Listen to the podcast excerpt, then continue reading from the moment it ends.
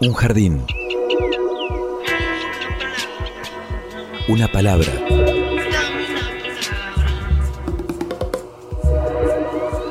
Un sitio donde poder crecer en la tierra. Donde nos alcance el sol.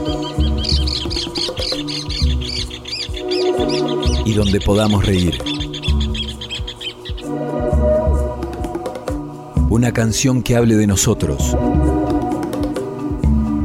De los sueños. De las raíces. Un pasadizo por donde caminar entre las flores. Una tarde. Mi realidad es una realidad donde lo fantástico y lo real se entrecruza cotidianamente.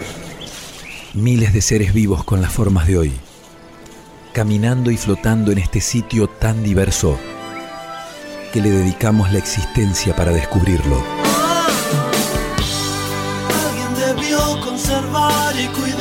Con amor este jardín de gente. Jardín de Gente, el programa de la Facultad de Ciencias de la Educación de la Universidad Nacional de Entre Ríos. Jardín de Gente, comunicación para vivir.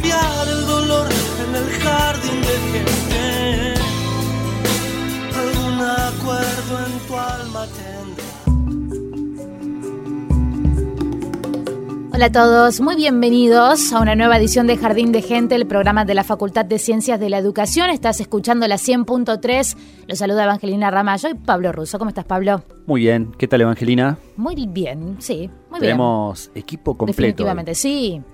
¿Querés Eh, presentarlo al sí, equipo por completo? supuesto. Eh, está Agustina Bergomás ahí haciendo Hola, indicaciones. Que le hablemos al micrófono, por supuesto. en la producción está el perro Morelli en la coordinación y Luciana Salazar en los controles en la puesta Hola, al aire. Lu. Este, así que Por bueno, supuesto. todes en este jardín Así de es, gente. Completísimos. Hoy este Jardín de Gente va a hablar justamente de una de sus integrantes. Gente del Jardín, nuestro invitado, lo presentamos así. Alfredo Hoffman nació en 1975 en la ciudad de Concordia. Vino a Paraná a estudiar comunicación social. Es periodista gráfico del Diario 1, director de Radio Diputados, que hace poco cumplió un año. Fue uno de los editores directores de la publicación Telaraña. Integrante del colectivo editorial Aguará. Es integrante de la agrupación Hijos Paraná y en ese rol fue conductor del programa La Huella del Caracol y actualmente es conductor del programa radial Marcha, que se emite por Radio UNER Paraná. Hoy, en Gente del Jardín, Alfredo Hoffman. Jardín de Gente. Ahora sí ha llegado el momento de dialogar con él. Le damos la bienvenida formalmente al señor Alfredo Hoffman. ¿Cómo va? Bienvenido. ¿Cómo están? Gracias por la invitación y un gusto. La verdad que estar con ustedes, dos amigos. En casa. Que nos hemos cruzado un montón de veces y nos seguiremos cruzando, ¿no? Y aquí yo- en casa, como decís. En casa, claro, en la 100.3. Ya saben, ¿no? Lo pueden escuchar Alfredo todos los sábados a las 12 del mediodía. Eh, marcha, ese es el, el programa, aunque ya has hecho otros programas eh, en, en- En ra- en en años Radio anteriores. sí. Participaciones. ¿Participaciones Sí, eran? Sí, sí, no, no programas. En esta radio. Mm, En esta Bueno, radio. un Sí, hombre de radio sí. también Sí. nos acompaña hoy en la mesa porque, como escucharon en la presentación, también dirige Radio Diputados desde, desde el año pasado, ¿no? Desde el año pasado, sí. Cumplimos un año el, el primero de julio.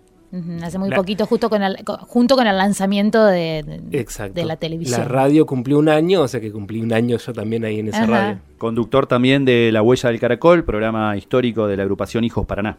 Así es. Y además de la experiencia en medios gráficos que también repasábamos. Bueno, Alfredo, no sé, ¿no te queda este nada por este experimentar? Eh, sí hago historietas. Ah, mira vos, ¿hace Es cuánto? guionista de historietas. Guionista, guionista. ¿Eso hace cuánto?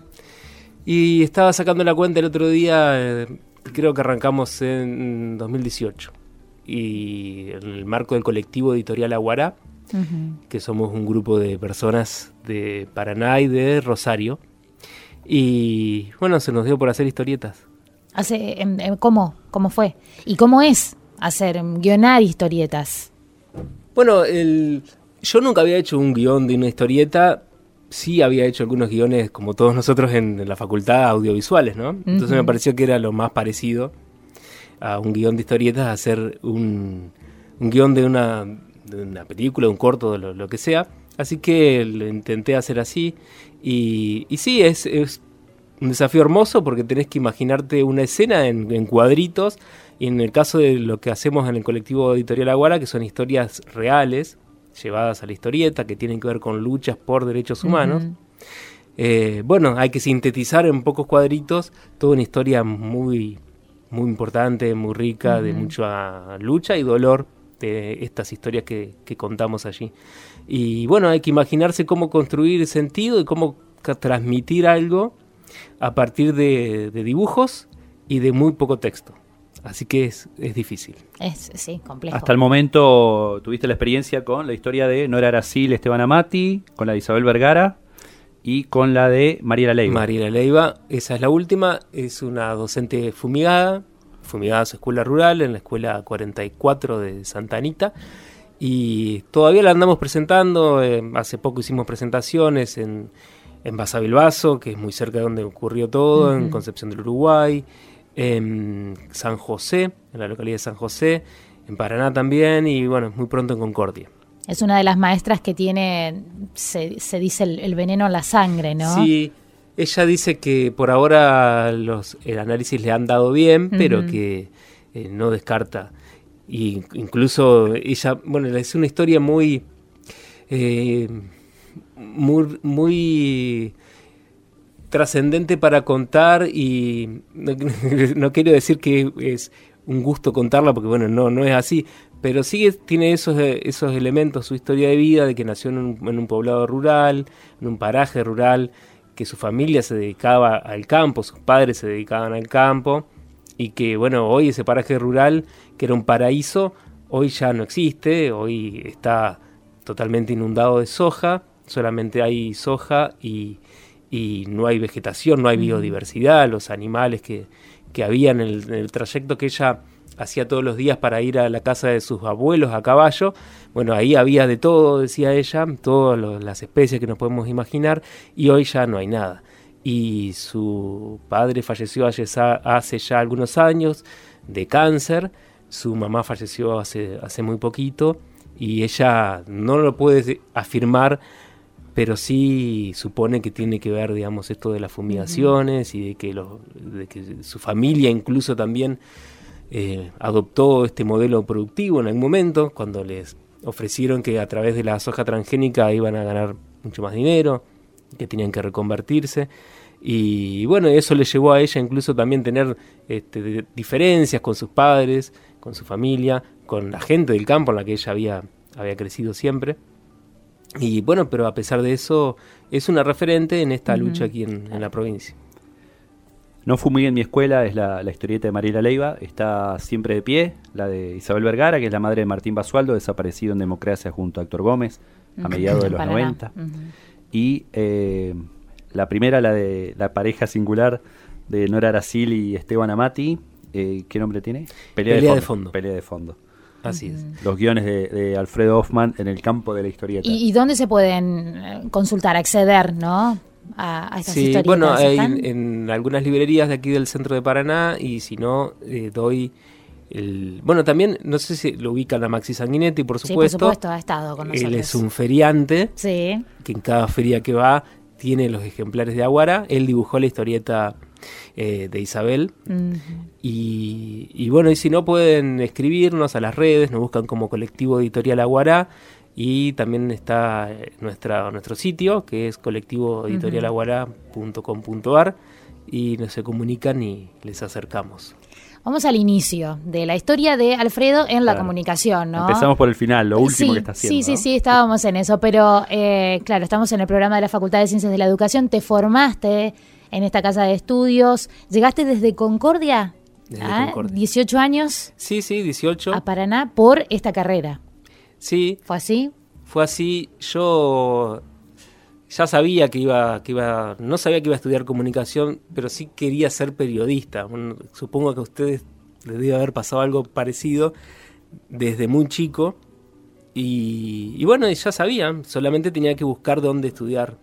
Y tenía un hermano mayor, tengo un hermano mayor todavía, pero que ya estudiaba en Paraná, en realidad en Oro Verde, vivía, Ajá. pero vivía en Paraná, en la carrera de bioingeniería. Y aquí había una carrera de comunicación y bueno, Claro. ya nos vinimos para acá y desde Concordia. Siempre destaco Eh, y hoy lo, lo veo a la distancia, lo difícil que debe haber sido para mis padres. Nosotros somos cinco hermanos, cuatro varones ¿En, en y qué, una mujer. ¿En Yo qué soy ubicación segundo. estás? Segundo. Sí.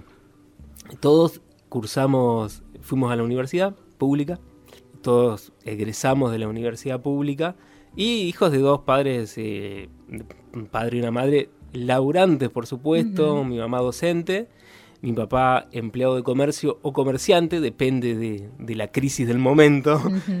Y, y bueno, y, no sé, la verdad que no entiendo cómo, cómo hicieron para que el- los, Los cinco, cinco puedan. En distintas ciudades. Vos estabas con tu hermano acá. Sí, después vinieron otros dos acá a Paraná. Ah, fueron viniendo Éramos todos. cuatro, vivíamos los cuatro juntos Ajá.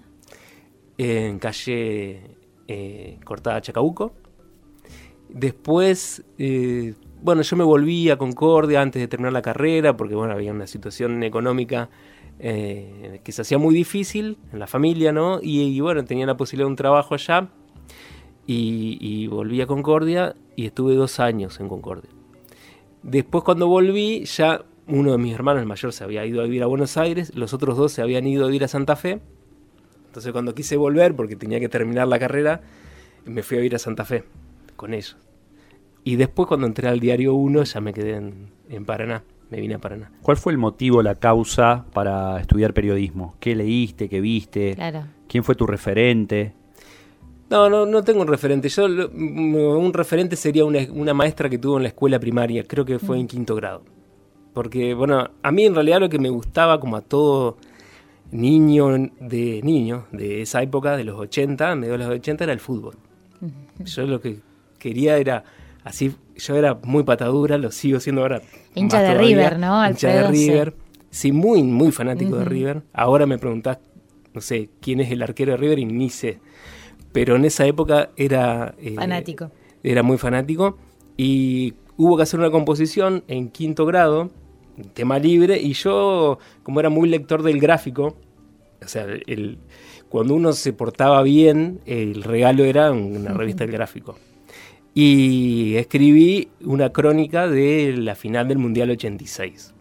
Me acuerdo hasta alguna frase que utilicé en esa, en esa crónica todavía. Y cuando me tocó leerla, la docente me dijo, ¿y por qué no estudias periodismo? Y ahí yo me quedé pensando y bueno, En quinto me grado, puso ¿eh? esa, esa sentencia. Precoz.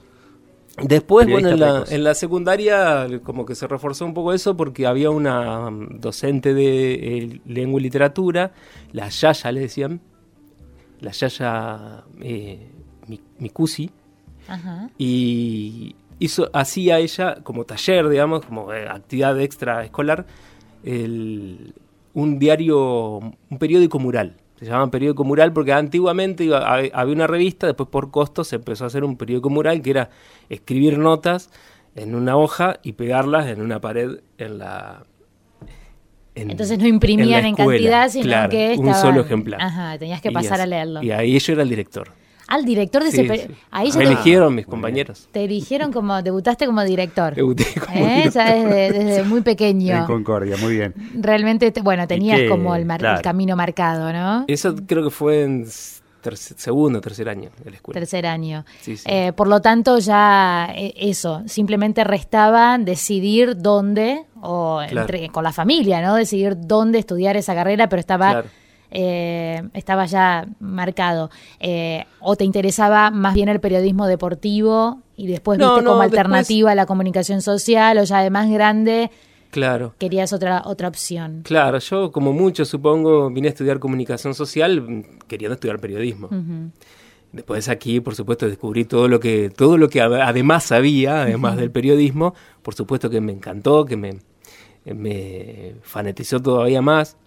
Y, y no, no, no tenía, digamos, eh, el objetivo de ser periodista deportivo, quería ser periodista. Claro, se había quedado atrás Es eso que de la el periodista, eh, la, bueno, la imagen que todo el mundo tiene del periodista en una máquina de escribir, de noche, escribiendo, sí, la crónica de su vida. Bohemio. Sí, ¿no? totalmente. Y bueno, de hecho, en esa época los trabajos de la facultad eran en máquina, Máquina de escribir y se escribían de noche y bueno, tenía todos los... Año condimentos. 94, 95 Yo entré en el 94, sí. Claro.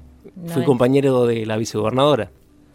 Ah, Laura compañero Strata. de Laura Sí. De esa camada. ¿Eh? ¿De comisión, todo o no? Sí, sí, junto con José Trovato, Sí. director de la radio. Mirá vos, qué, qué- qué camada esa, la Sí, del sí. 94. La de la máquina de escribir. La de la máquina de escribir de aquel momento. Eh, ¿qué, qué, qué anécdota nos podés compartir? ¿Tenés alguna de, de la época de la Facu? No sé si con algún profe, este, bueno, ya. Bueno, sí, hablando de... de- de- te, te cuento lo primero que se me ocurre. En redacción 1 había que eh, hacer una, de, una semblanza, creo que era. Una semblanza. De- es decir, es- escribir sobre alguien, ¿no? Ujú. Describir a alguien. Y estaba de profesor eh, Segovia. Sí, Fernando Segovia. Fernando Segovia. Sí. Y ¿sabe? le decíamos el Quijote a Segovia porque tenía, parecía un Quijote, ¿no? Parecía el Quijote de la Mancha. Sí, sí, sí. Eh, delgado, eh, alto. Sí, sí, sí, barba. Barba. Y un no de- personaje. no despectivamente, sino no, no, no, con cariño. Su, su personalidad. Este, Por supuesto. Su personalidad fuerte. también ayudaba. Sí, sí, sí. sí. Y bueno, escribí sobre, sobre el profesor, Ah, escribiste sobre él. sí, comparándolo con el Quijote. ¿Y cómo lo tomó? Se mató de risa. Ah, le gustó había, hubo que leerlo. Y, y además lo había hecho de una forma que no decía de, de quién estaba hablando hasta el final. Pero Claro. él se dio cuenta en la mitad y Eh, se dio cuenta se enseguida. empezó a reír. Esa anécdota podría, podría decirles. Después, bueno, si me acuerdo, si me acuerdo otra les De- en el medio, si te acordás este de, de Te- otra, no hay ningún problema. que ¿Te tocó cursar disperso en esos años? Sí, sí, sí. la- Ah, claro, las sedes. Sí, sí, eh, eh, bueno, estaba la, la sede acá en calle, lo que hoy es Alameda de la Federación, no existía el edificio nuevo, que para nosotros todavía es el edificio nuevo, Eh, Lo seguimos nombrando así. claro. Sí. Y este, había un, un anexo a la vuelta en calle Buenos Aires y Ecuador, que tenía un patio grande. Después estaba el anexo de Malvinas y de Santa Fe y Malvinas, que hoy está la policía, una dependencia policial ahí, enfrente al supermercado. Ajá. Después había otro anexo. Había que caminar. Sí, había que caminar. Todo alrededor. Y eh, bueno, y hemos cursado en la Endija, en, en el subsuelo del banco de un banco, que está enfrente a la plaza Primero de Mayo. En También. el subsuelo ahí Esa cursamos no sabía. Esa no la habían mencionado. Sí, sí. Y, y tengo recuerdo de alguna vez haber ido al Teatro 3 de Febrero por alguna, por alguna materia. Al teatro sí. también. Sabíamos de la Biblioteca Popular. No, la biblioteca En no. alguna no me oportunidad alguien lo mencionó. Sí, la endija. La Había un, un departamento por ahí que, que mencionaba el perro una vez conversando. Este, un- una casa ahí por, por acá, calle Ecuador. Buenos, Buenos Aires, Ecuador. Ecuador, sí, sí, punta, sí. sí. Bueno. Bueno, Calle eran, Malvinas. eran estudiantes nómades. Claro. eh, ef- efectivamente. Era ambulante la Era carrera. ambulante, una facultad ambulante. ¿500 personas en la Andija? Sí, le- eso le pasaba Sí, al sí. perro Morelli. Así se cursaba, ¿no? Y con una importantísima cantidad de personas que elegían la carrera. Muchos estudiantes, sí. El aula, aula E creo que ¿Qué, era. qué- qué pasaba en esa época, considerás vos, no? Eh, para, para que tantos estudiantes se definieran por comunicación social. Comienzos sí, de la había- década del 90. había un había un surgimiento muy importante de a ver veníamos de una época en que primero en los 80 habían florecido las FM eh, fue el fenómeno de las FM de la televisión por cable también Eh, muchos medios crecían todo el tiempo medios en los 90 también había muchísimas FM nuevas todo el tiempo FM nuevas una gran dispersión del eh, desorganización no también de- del espectro radiofónico y, creo que fue por eso, también porque en la facultad tenías la posibilidad de hacer prácticas, estaba, el, estaba bueno, el, centro de, de producción. Eh, creo, que, creo que por eso, que creo que la mayoría llegamos porque queríamos eh, tener experiencias en medios de comunicación o lo que yo les decía, ser periodista, pero después descubrimos que había un mundo mucho más allá, ¿no? Y que, y que, era, que era buenísimo también eso.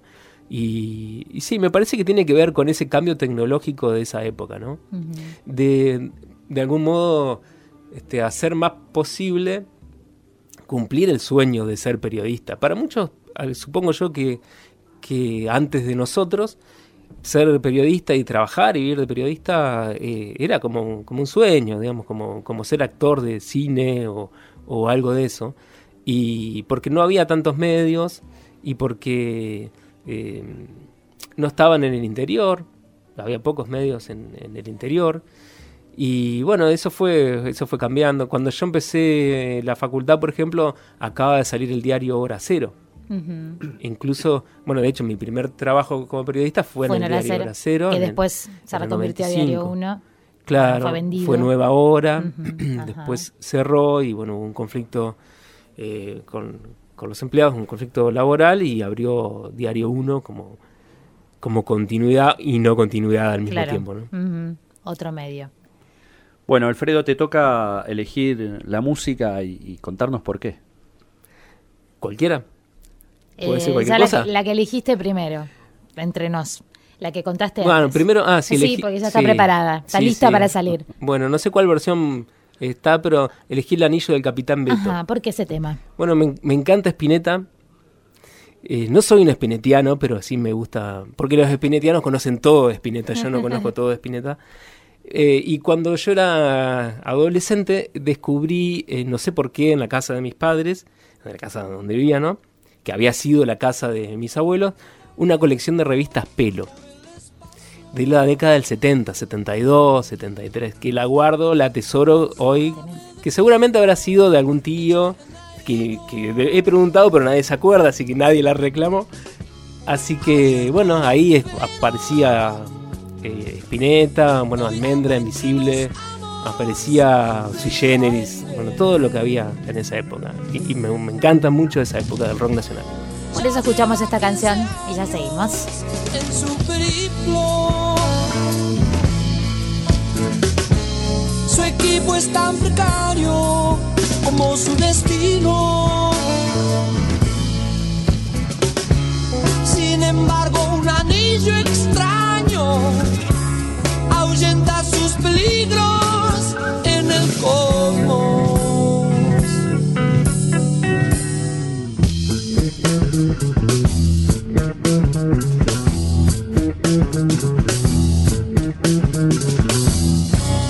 Ahí va el capitán Meto por el espacio.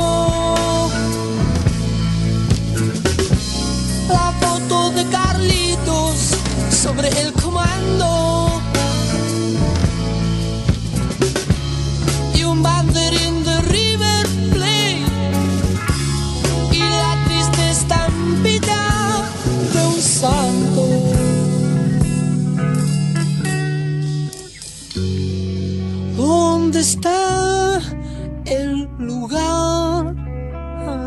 Todos llaman cielo? Si nadie viene hasta aquí a cebarme unos amargos como en mi viejo umbral. Porque habré venido hasta aquí si no puedo más de soledad. No puedo más de soledad.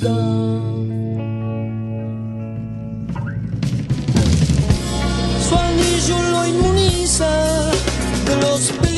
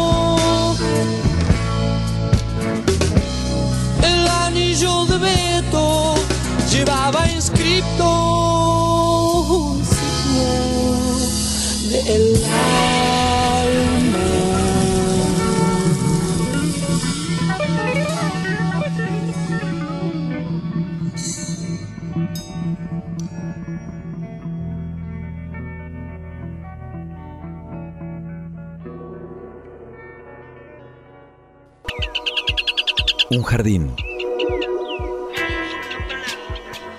Una palabra.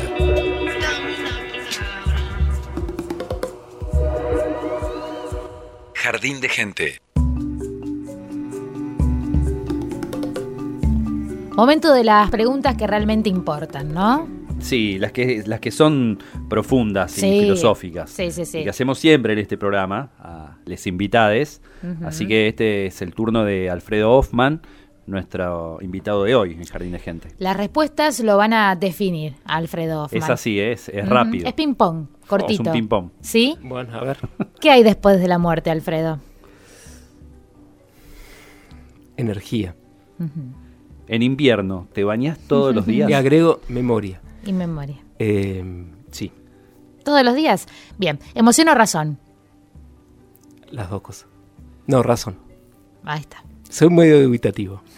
Veo. ¿Tenés eh, algún TOC o fobia?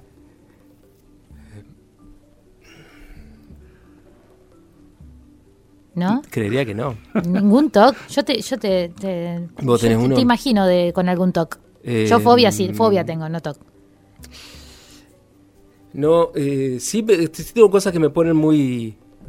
perdón que salga de la, de la tónica del ping-pong. me ponen muy nervioso que no puedo, no puedo abrir las bolsitas, ¿viste? De, Ajá. por ejemplo, bolsa de residuos o bolsa de... Tengo dedos gordos y o, la- o vas al supermercado y querés, eh, o a la, sí, al supermercado a ahora la te parte de verdulería, Ah, o a la parte de uh, verdulería sacás sí. una bolsa y querés Ujú. poner la banana y querés abrir la bolsa y Mm. no puedo. Y Ahí puedo está. estar cinco minutos es- intentando abrir Es la casi bolsa. una fobia, te, te digo. Casi Sí, una, sí, ¿no? sí. Es casi una Es- es fobia. un trauma, Sí, es un decir. trauma, Vale, mínimamente. vale como fobia. Claro, ya te vas estresando cuando vas llegando a, a la góndola de, de las frutas y verduras. Punto del bife, de jugoso, este, Me- medio. ¿así?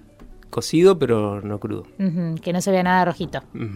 Y bueno, estamos... rojo. Y sí, estamos- no, hay- queda la de. El saber. jardín. Claro. Estamos en el jardín de gente, Esto es un jardín. Ujú. Eh, eh, imaginás el jardín, ya tenemos de todo, un montón de especies tenemos, ¿no? Sí, de hay árboles, enredaderas, hay cardos, hay de todo. Enredaderas. ¿Qué sería Alfredo Hoffman en ese jardín?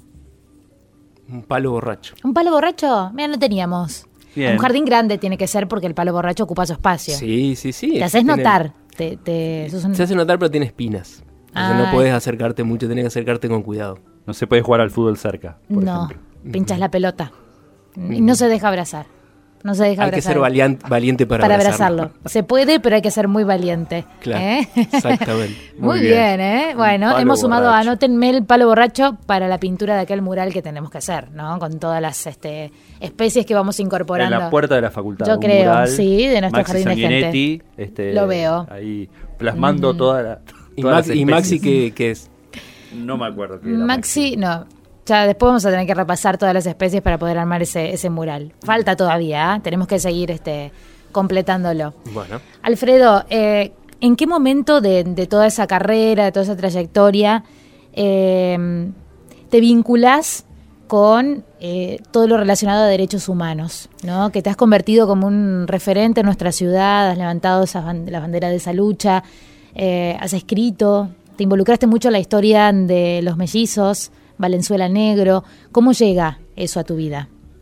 Mira, yo recuerdo que desde siempre eh, me interesó, digamos, yo no, no- yo soy parte de la agrupación Hijos, pero por, por ahí la gente no sabe, la agrupación Hijos no son solo hijos de desaparecidos, si bien originariamente sí lo eran, hijos de, de expresos o de asesinados. Como estaba abuelas, madres, hijos. Claro.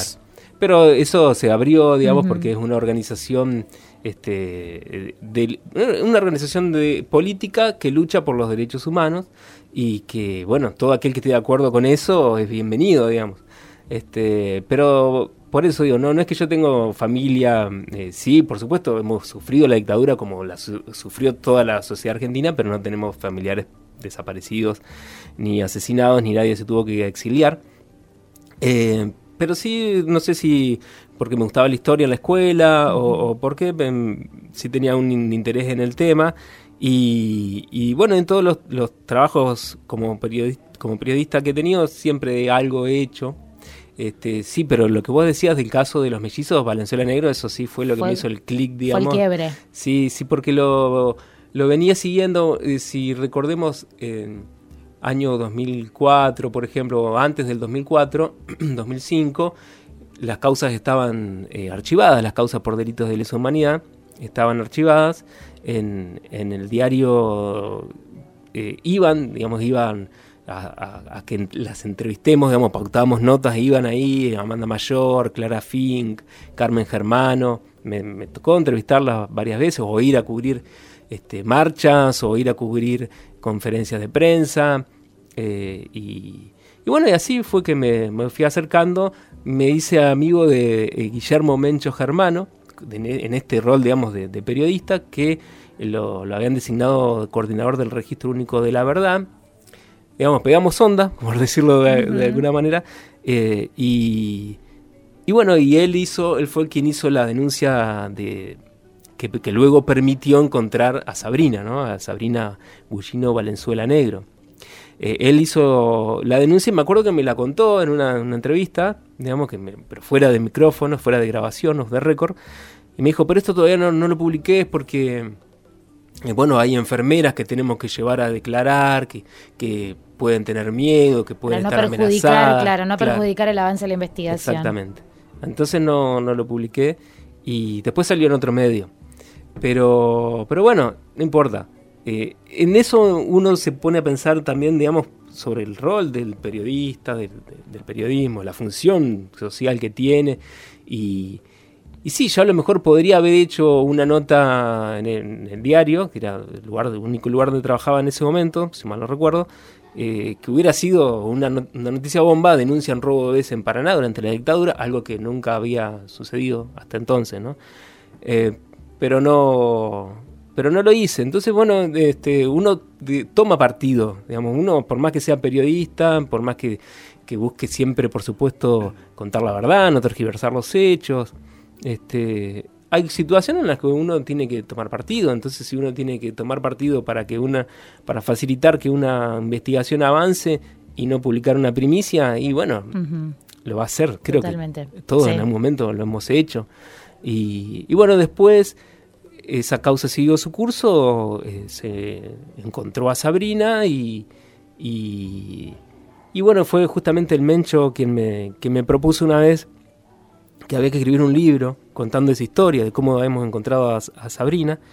Eh, hice un par de entrevistas con Sabrina que en ese momento no, no- quería saber nada de que la entrevisten. Me costó un poco con- convencerla. Ya antes había hecho una nota en una revista que teníamos que se llamaba Revista Telaraña Con, eh, con su hermano, su medio hermano, eh, Sebastián Álvarez, contando la historia de él buscando a su hermana, ¿no? cuando todavía no, no la hemos encontrado. Eh, y pero bueno, este, después el Mencho Germano falleció y, y Claro, Sebastián, sí, hijo de Raquel, y de Marcelino Álvarez, que es su Mayor primera a Sabrina, pareja. claro. Exactamente. Falleció el Mencho y, y me llama una vez Julián Fradebo, de Hijos, y me dice, ¿en qué quedó el libro que, que vos ibas a hacer? ¿Qué libro? No sé, el Mencho dice que vos ibas a escribir un libro. de-". Entonces yo ahí tomé conciencia de que no era que solamente que me lo había tirado a mí, sino que había hablado con otra gente y ahí ya lo sentí como un un compromiso. compromiso. Y lo hice, sí, me llevó por supuesto mucho tiempo, porque había que... Acaba de ser padre también, tenía una niña muy chiquita. Había este, llegado Antonia al Sí, mundo. había llegado Antonia y, y bueno, había que buscar el momento para poder investigar y para poder escribir. Este, y bueno. Y el hecho de que haya llegado Antonia también atraviesa, ¿no? Todo, todo lo que sucede como vos, como persona, como periodista, ¿no? Escribir sobre lo que fue la apropiación de, Sí. de bebés eh, durante la, la dictadura, lo que es eh, eh, también la, la recuperación de la identidad, Sí. en este caso de, de Sabrina. Imagino, ¿no? Porque, no sé, no soy Y- madre, pero imagino que esas cosas pasan. Sí, sí, Te y de atraviesa ahí, de otra manera la este, historia. El paso lógico, tu integración a la agrupación. Claro, sí, al principio eh, de Hijos modo para- inorgánico, digamos. O sea, participando, pero no inorgánico es no ir a las asambleas. Claro. Eh, hasta que en un momento, bueno... Orbitando, digamos. Sí, sí también, bueno, eh, son, fueron, eran momentos de mucha ebullición política. Estamos hablando, eh, recupera su identidad en el 2008. Yo recuerdo muy bien esa época, 2008 era fue el año del conflicto en el campo. con el campo. Al año siguiente fue la sanción de la ley de medios la ley de medios, que era algo que, bueno, todos estudiamos en la facultad y en mi caso, en mi caso también lo utilicé para la tesis, todo la, eh, lo que había a nivel de reclamos, digamos, de políticas de comunicación, ¿no? De un poco nivelar la, eh, eh, la balanza, este, que no haya tantas medios monopólicos, medios hegemónicos, era eh, bueno, algo que estaba muy presente en la facultad y bueno, por lo menos en la materia, las materias que a mí me interesaban. Y, bueno, y llegó la, ley de medios y, bueno, era como un, logro. La verdad que decir, bueno, algo que tanto tiempo pensamos como que era solamente un reclamo y que nunca va a suceder, bueno, finalmente sucedió. Después lo que pasó con la ley, la aplicación de la ley, ya es otra historia, pero haber llegado a la sanción de esa ley que, que tiene como objetivo democratizar la comunicación, me, me pareció a mí que fue un logro muy, muy importante, entonces también, bueno, otra de las cosas por las cuales uno toma partido, ¿no? Más allá de ser periodista. Totalmente. En parte se, se logró, ¿no? A partir de esa ley, esa, hubo cambios, esa apertura, esa posibilidad de democratizar, de, que haya una existencia diversa de medios y lo que se pelea ahora es por el reparto de la pauta, digamos, para poder sostener esa diversidad. Claro. Sí, sí, aparte nosotros veníamos, por ejemplo, con la experiencia de la revista Telaraña, que fue también de esa época, del 2006 al, al 2000. ¿Quiénes estaban detrás de, esa experiencia autogestiva? bueno, estaba eh, Gisela Romero, mi compañera, eh, Silvina Mernes, todos los tres éramos de la, de la facultad, compañeros de la facultad. Em, estaba José Vázquez, que era el diseñador, que había trabajado conmigo en el Diario 1. En Diario 1, sí. Y en una primera época estuvo Néstor Bellini, en un año creo que estuvo. Y después se incorporó Betiana Espadillero, la Chuchi, que trabajaba en, análisis. Y también estuvo, bueno, después se incorporó, por supuesto, a Telarañas, eso estábamos. Y bueno, era una revista independiente, por supuesto. Estábamos embarcados en eso, digamos, en, el objetivo de, de la democratización. Se imprimía. Se imprimía, sí, sí, Después fue virtual. Después dejó de salir cuando le contaba que fui padre y todo eso. este, fuimos padres porque dos de los dos del equipo de, de Telaraña fuimos padres. Claro, y, ya en medio, equipo ya, ya era mucho, era mucho. Sí, sí, sí, sí. Estaban abocados a otra tarea. Claro. Y después, bueno, nos planteamos volver, pero ya nos planteamos como, como digital para, para poder llevarlo adelante eh, con, con mayor facilidad en cuanto a los costos. ¿no? Telaraña eh, también tuvo una versión radial que fue La Venenosa. Ah, La Venenosa, tenés razón. Mirá cómo te hizo acordar. sí. ¿Eh? bueno, con La Venenosa yo como que volví a hacer radio. Porque mm, durante mucho tiempo no... Te habías abocado mucho al periodismo gráfico. Sí, al, periodismo gráfico, incluso al, había hecho algunos talleres de, periodismo narrativo y, de redacción creativa, y bueno, estaba en esa. Y, y bueno, en la época, ¿qué año habrá sido? 2016. 2016. Ahí, ¿Y ahí estuviste vos, Pablo? Pablo me buscó. ¿Eh? No, eh, la venenosa era en Radio Barrilete. Ah, en Radio Barrilete, claro. Claro. Y ahí este, compartía Tenía artística del perro, si no me equivoco. ¿También estaba el perro? No, eso era de Maru Trovato. de Maru Trovato. En esa, en esa oportunidad La del perro era la, la, la huella de caracol. Ahí sí, está, mira cómo recuerdan. Eh, pensaba en esto de, de, los estudiantes, ¿no? De quienes están transitando esta carrera. Eh, quienes tienen la oportunidad de iniciar su, también su camino laboral dentro de los medios. Lo tuyo fue así, primero, eh, antes de recibirte ya estabas trabajando. ¿Cómo es esto de hacer una tesis en medio del trabajo? Eh, se puede, pero... Se puede, pero lleva su tiempo, por supuesto, sí. Sí, sí, yo... Mm, ¿Valorás el hecho de haber estado trabajando ya? Sí, muchísimo, muchísimo. Eh, yo me acuerdo que yo quería trabajar, yo eh, quería estudiar, pero también quería, quería trabajar, no solamente para para empezar a practicar, digamos, el, el periodismo, también para tener un, un poco de plata, ¿no? Claro. Colaborar con, con los gastos. Eh, y eh, bueno, había empezado a trabajar en un, en un... Estaba en segundo año en la facultad y empezó a trabajar en, en- en un comedor Ajá. como ayudante de cocina, que bueno, esa historia tiene algunos detalles que no los voy a contar. Este, pero Ahí no si vale la anécdota, no, Después, lo- después- después se los cuento. Y, y un compañero de la facultad que ya trabajaba en hora cero me dijo, mirá, este, si vos querés, anda, te van a tomar porque están necesitando cronistas para deportes. Ah, entonces empezaste Y desde el pensé- deporte. Claro, sí, sí.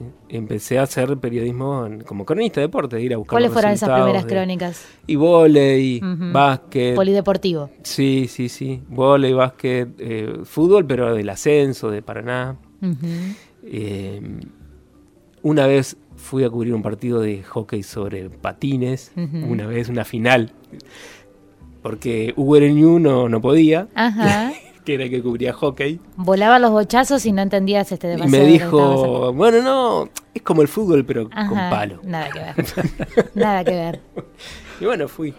Y salió la crónica, así ¿Y que salió? mal no habrá estado. Y bueno, por lo menos quien salió campeón, eso lo pudiste, Sí. lo Pero- pudiste reflejar. Sí, sí. Y que fue en el club Neuquén, o Neuquén, no me acuerdo con La quién pista, jugaba, más, pero... la pista más grande que tiene en Paraná. Y aparte la única techada. Entonces es como... Claro, es verdad. ¿Volviste a la facultad en algún momento como, como estudiante, posgraduado o como docente? Bueno, para participar de alguna acción, de vínculo? extensión. ¿Cómo es hoy tu vínculo con, con la facultad? Eh, ¿Te gustaría que sea otro el vínculo? sí, hicimos un, un taller de para graduados con Gisela Romero hace un par de años sobre que se llamaba eh, contar el, el horror que era sobre cómo hacer la cobertura de juicios de lesa humanidad. Así que hicimos un, un taller que estuvo muy muy lindo este, de pensar juntos, digamos, porque somos todos graduados y, y si bien nosotros tenemos por ahí un recorrido que es más específico por eso, bueno, no nos, no nos plantamos, por supuesto, desde el lugar del docente, sino de cómo poder, poder acercar recursos y herramientas o ejemplos de cómo hacer coberturas, no solo de juicio de lesa humanidad, sino de los crímenes de lesa humanidad en sí, digamos, de cómo contar lo que ocurrió durante la dictadura y lo que sigue ocurriendo todavía, ¿no? Para lograr justicia. De esa manera volvimos. Buena iniciativa, ¿eh? Siempre el, el hecho de volver, volver a, a esta casa de estudios y que vos lo destacabas al comienzo, la universidad pública, eh, la oportunidad de la formación, de cumplir ese sueño que decías, Sí. ¿eh? tenías Sí, de sí. ser periodista. Sí, lo- la verdad que sí. Lo cumpliste Y de- estamos todo el tiempo en contacto así con, con la facultad, con de ahora, bueno, ustedes mencionaban, este, estoy trabajando en la radio de la Cámara de Diputados, así que estamos en contacto con la decana, con, la- con Aixa Boyken para poder hacer algunas cosas en conjunto y bueno, un millón de de veces nos han invitado a contar nuestras experiencias para el Día del Periodista o para alguna otra Y actividad. acá está, y acá y acá está, ¿eh? de regreso a la facultad, plantándose como un palo borracho, Alfredo. Hoffman, en Jardín de Gente. Te agradecemos este, este, este paso por, por el jardín. No, la verdad que, bueno, muchas gracias de mi parte. Podríamos y- charlar una hora más. Sí, sí, decir, sí. La verdad que un gusto. Un gusto. Y mira, hace poco estuve, como tuve unos días de vacaciones, me puse a actualizar el currículum, el currículum. Ajá. Así que me vino bien para recordar algunas cosas que hoy les, les Bueno, conté. hoy te vas con todo eso muy fresquito y aparte Pablo ya te hizo acordar también de otras Sí, situaciones, por ¿eh? supuesto. que la habías olvidado. Gracias. bueno, ya estamos llegando al final. Pablo, tenemos que mencionar nuevamente a nuestro equipo. Eh, sí, ¿Sí? acá, ¿Eh? equipo Porque- completo. claro. Sí. Está Agustina Bergomás, el perro Morelli, Luciana Salazar, Evangelina Ramallo, Pablo Russo. Exactamente. Hacemos este jardín de gente. Y, y bueno, la música del cierre sí. también queda a cargo de, de nuestro invitado. Todo tuyo, ¿qué estamos escuchando? Ya, No es un palo borracho, sino que es un roble. es verdad. Y de los fabulosos Kylax del año 99, del disco La Marcha del Golazo Soli- Solitario. Lo elegí porque me gusta. Nada más que decir. Hasta la próxima.